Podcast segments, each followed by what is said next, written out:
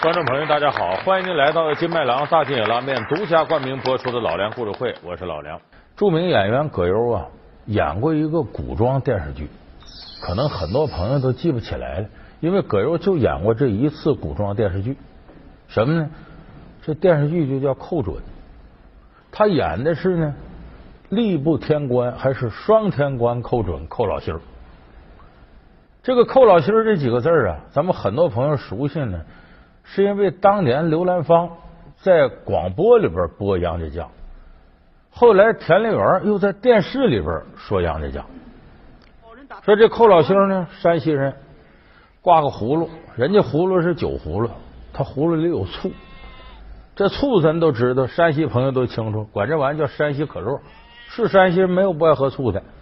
啊，说这寇老星呢，喝着醋，平常呢很幽默，但是很机智。有很多点子，多次帮助忠臣良将，哎，帮助杨家将渡过难关。那其实历史上真实的这个寇准呢，不是山西人，他是陕西渭南人。那怎么给他安到山西头上呢？同时又杨家将呢给他弄出这么多事儿来呢？咱们今天给大伙好好说说历史上真实这个寇准到底是什么样的。夜审潘仁美，背靴访六郎，是艺术加工还是确有其事？少年得志，晚景凄凉，寇准的人生为何如此大起大落？民间传说中的清官贤臣，是否真的实至名归？老梁故事会为您讲述宁折不弯的双天官寇准。那么要说寇准呢，咱得先从杨家将说起。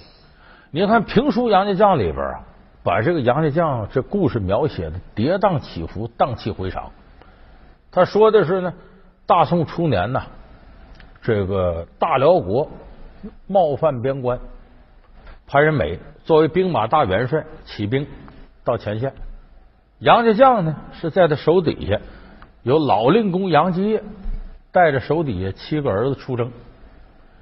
这潘仁美呢和老杨家有仇，什么仇呢？潘仁美三儿子叫潘豹，出征之前呢，在这个京城啊立下擂台了，说有打我一拳者赏银五两，踢我一脚者赏银十两。我在这摆擂多少天以内，没人能打败我，我就是前不正印先锋官。老令公杨继业跟佘老太君两口子商量半天，说咱得约束自己家。